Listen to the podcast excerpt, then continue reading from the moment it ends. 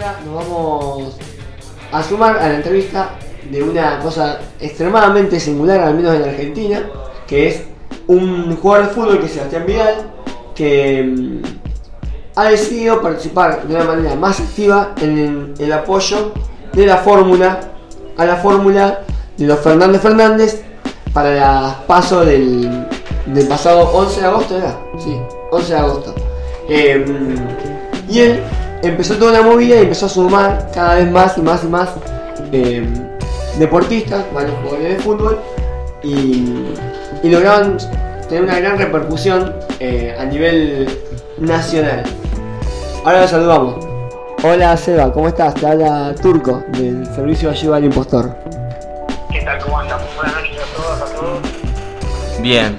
Bueno, acá estábamos hablando recién y, nos parecía nos parecía importante que... Bueno, primero, ¿cómo andás? ¿Cómo, cómo viene el fútbol? Eh, bien, la verdad ya ahora en el segundo año consecutivo que estoy jugando en excursionistas en la primera C el año pasado, la temporada pasada en realidad peleamos hasta el final, perdimos la, final de producido por penales, eh, pero bueno, más allá de eso que no nos que ganar, pues, incluimos como club también una excelente temporada. ¿Cómo, ¿Cómo terminaron? Perdimos la final, eh, jugamos la final por el ascenso y ah. perdimos la final por penales. La sí, sí, la, la... Sí, sí, la cosa es que la, la llegué a ver. Fue una, fue una tarde de penal, fue tremendo esa final. Sí, la, la, televisó, la televisó Deport TV, creo, y sí, sí, tuvo, como, ya había ah, terminado todo el fútbol de primera de primera nacional y demás, eh, fue bastante vista porque fue un domingo que no había fútbol, así que toda la, gente del fútbol estuvo, estuvo atenta a ese partido fue una intensidad impresionante, ¿no? Eso fue una cosa de loco. ¿Y vos estuviste eh, acá en Unión de Santa Fe en qué año para recordarle a los oyentes? Yo jugué en Unión dos años, la temporada 2011-2012, que fue la que ascendimos de Nacional B a primera, y la temporada 2012-2013, que jugamos en primera división con, con Kudelka como entrenador, y nosotros, bueno, nos logramos, nos fuimos la mayoría y dejamos al club en primera. Al año siguiente el club descendió. Eh, nos parecía importante también entrevistarte un poco. Eh, nosotros tenemos un programa de divulgación. Hoy tocábamos eh, un poco el tema entre fútbol y política, así directamente, bien a crudo tiramos el tema. Y primero le hicimos la entrevista a Nicolás Lobaiza, que es un periodista local, que hizo un libro muy interesante sobre la, vinculación de Colonia Unión con, con, hechos de la dictadura. Sí, Nico es un amigo y tengo el libro, lo leí, es maravilloso. Mirá, mirá, qué bueno. Podríamos haber hecho un, un, cruce. Pase de entrevista. Sí, tranquilamente. La verdad que eh, es, es un libro muy, eh, muy recomendable. Nosotros siempre podemos. Y, y, bueno, nos parecía también importante a vos porque este último tiempo hubo, eh, hubo un hecho significativo para nosotros que, que fue la convocatoria y la, congregación de muchos de los futbolistas apoyando la lista de Fernández Fernández para estas últimas elecciones paso. Y con eso creemos que, bueno, vos tuviste una, un protagonismo importante. ¿Nos podrás contar? Eh, sí, sí, como, como vos decís, fui parte, digamos, del, grupito chico que, organizó esa, esa movida. Eh, como vengo contando, la verdad que a lo largo de mi carrera fui conociendo muchos muchos futbolistas que tenían determinada forma de, pensar, afín a, a, mis ideas políticas, digamos, eh, pero la mayoría o todos, te podría decir, no organizados en, en ningún espacio político, ¿no? Y, bueno, en estos últimos meses había visto que muchos de ellos habían tomado la decisión, dado que el panorama político se había convulsionado mucho eh, en base a, bueno, al avance del macrismo y, me pareció que si los convocaba iba a ser un momento donde se iban a, animar a, dar un paso más y, exponerse políticamente eh, contando lo, que pensaban. Así que bueno, así nació, escribimos una, una solicitada muy cortita, con ese material empezamos a contactarnos con jugadores primero y después con jugadores y jugadoras que sabíamos que les podía interesar participar y bueno, la verdad que tuvimos un apoyo masivo de, una gran parte de la, de la comunidad del fútbol, porque después también se sumaron entrenadores, entrenadoras, preparadores físicos. La verdad que terminó siendo, eh, en términos políticos, una, una movida bastante importante. Y ustedes cuando estaban ahí en, el armado de, esta, de esta carta, con la nómina de, gente que se iba sumando, ¿se imaginaban la repercusión que iba a tener? Porque la verdad que fue algo que llegó a absolutamente todos los medios y no hubo programa de televisión que no tocó el tema, digamos. Eh, mirá, la verdad cuando, cuando yo tuve la idea, cuando, cuando esto comenzó a rodar, digamos, no, no tenía... Eh, sinceramente ni siquiera la expectativa de que tenga tanta repercusión.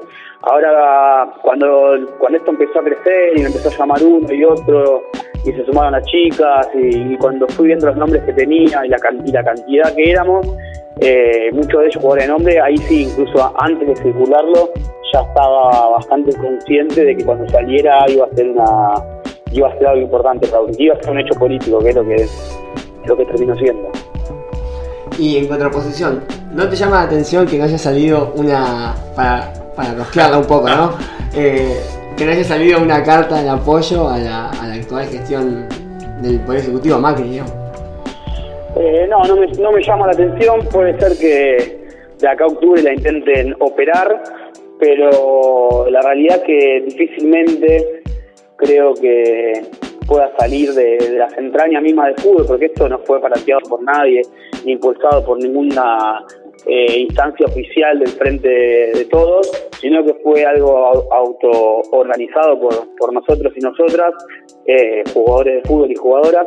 Eh, y no, no, no, lo veo, la verdad, muy factible porque el macrismo tiene una, una política, un discurso político, una filosofía que desestima la militancia, la participación. Entonces, difícil, difícilmente se ha generado una masa crítica dentro del fútbol capaz de, ponerse al frente de, una movida organizativa. Eh, como te digo, lo que sí puede pasar es que desde los espacios de, conducción de la campaña, eh, utilizando gente de la política partidaria de ellos, puedan aparatearlo e intentar hacerlo desde ese lugar. No creo que surjan un conjunto de jugadores autoorganizados bancando, bancando a Macri. Eh, y en ese sentido, por ahí, y también pensando un poco lo que hablamos con Nicolás Baiza, que mm, lo que pasa en el fútbol es, algo que inunda toda la sociedad casi argentina inmediatamente. Eh, siempre me llamó la atención de que eh, en Argentina, no sé cómo se llama otro lugar del mundo, como que el, fútbol, o los, no, el fútbol no, los jugadores de fútbol no tienen, digamos, no tienen identidad política, como que no, como que si fueran una o dar la imagen de ser de una esfera que está por fuera ese, a la discusión política, digamos. ¿Qué, qué pensás vos de eso? Sí, es así, tiene que ver mucho, eh, yo lo, vengo planteando, digamos, en diferentes lugares, tiene que ver mucho con, con la... Solo, la realidad también son un poco los valores sociales hegemónicos, ¿no? Lo del individualismo y demás, pero en el fútbol eso está eh, potenciado, digamos, la formación que recibe un jugador de, fútbol desde las inferiores y demás, eh, es extremadamente individualista, digamos, y lo que te enseñan en términos de valores uno tiene que llegar para lograr eh, determinado bienestar económico, el acceso a determinados privilegios, etcétera, pero siempre cualquier cuestión que tenga que ver con, con lo público, ¿no? que tiene que ver con que de ahí viene la, la cuestión de la política, es totalmente desestimado. Entonces, bueno, se va, se va moldeando su objetividad en torno a eso, que después hace muy difícil que se puedan comprometer en términos generales los futbolistas con, con algo, con algo común, con algo colectivo. Creo que pasa por ahí. Eh, no, bueno, está bueno eso que decís de que, a ver, quizás hay una cierta lógica alrededor del fútbol, de cual yo no lo critico porque soy fanático, enfermo del fútbol, pero que sí que habla de, la meritocracia o habla del individuo y, quizás los movimientos políticos, al menos los que parece que, compartimos, le hablan más a, las masas, a la cosa de, agruparse, de, hablar cosas colectivas. Sí, sí, totalmente. Como, como te digo, se, se, te va formando en estos, en ese tipo de valores, digamos, de que esto de la meritocracia, de que todo lo que uno consigue es en base al esfuerzo individual estrictamente, de que eh, eh, todo se va generando en torno a esa, esa subjetividad. Entonces, como te digo, después cualquier cosa que tenga que ver con una organización colectiva, con comprometerse con una causa, eh, etcétera, difícilmente pueda llegar a tener en términos generales, ¿no? Porque la verdad que hay muchísimas honrosas excepciones, pero en términos generales es muy difícil generar eh, diferentes instancias de organización colectiva, etcétera, dentro dentro del fútbol y como te digo, tiene que ver a mi criterio con, la formación que se nos da. Seba, ¿y, y cómo fue la, la, charla entre ustedes una vez que, vieron esta repercusión tan, tan importante? ¿Se, pudieron volver a juntar o poder hablar de esto? Eh, bueno, la, verdad que las repercusiones entre nosotros, de, más que nada de alegría, felicidad, de satisfacción, de haber podido generar una, algo que tiene una idea, una locura que realmente haya tenido un impacto político, eh, te diría nacional, porque nos han llamado de, de, todos lados, digamos, para hablar de este, de este tema. Eh, así que en ese sentido nos sentimos que, pudimos aportar de nuestro lugar, aunque sea un pequeño granito de arena para la, victoria contundente de agosto. Y, términos de lo que viene, sí, totalmente. Tenemos pensado ahora, que tiene una primicia, tenemos para, esta semana una, una reunión planificada entre nosotros y nosotras para pensar, bueno, cómo seguir con este colectivo, que la idea es que no, que la idea es que no se muera ahora, sino que en principio eh, poder generar algunas cuestiones también para, para aportar a la campaña de octubre desde, esa identidad eh, y de ahí en más también después de octubre la verdad que la vida continúa, las causas comunes también, eh, así que veremos como desde ese colectivo si después de octubre podemos seguir teniendo diferentes intervenciones en la realidad social, política, etcétera, gremial. Eh, así que bueno, la idea es que, esto continúe. Sí, eh, yo estoy emocionado casi hasta las lágrimas de, tanto compañerismo. Eh, y bueno, y por ese lado, bueno, también te quería preguntar, bueno, obviamente, puedes obviar la pregunta si notaste que hay alguno de, tus compañeros de trabajo, algún, alguno de los jugadores de fútbol, eh, quizás por miedo a represalia, también porque antes de las elecciones como que parecía que no existían kirchneristas y ahora está lleno, ¿no? Eh, que no, no, se, sumaba a la, a la campaña por miedo a represalias, digamos. Sí, siempre hay, hay, la verdad, hubo, siempre está ese miedo, digamos, de, de que en el club haya algún dirigente, eh, o bueno, en los casos más, más demostrativos, digamos, que haya directamente un presidente o alguien de mucha influencia dentro del club que pueda estar alineado a otro espacio político. A mí me ha pasado eh, en el fútbol también tener represalias por, por mí, no, no tanto por tus convicciones, porque si vos pensás lo que querés, eh, no, no, te lo hacen pagar. Te lo hacen pagar cuando vos lo llevas a acciones políticas, cuando vos intervenís en una política y sos jugador de un club, si el club tiene una postura oficial diferente, en general te lo hacen pagar. Así que, sí, indudablemente que hubo jugadores que, que decidieron no participar o no involucrarse por ahora, pero creo que esto que hicimos es un primer paso que sobre los cuales van a caminar muchos más.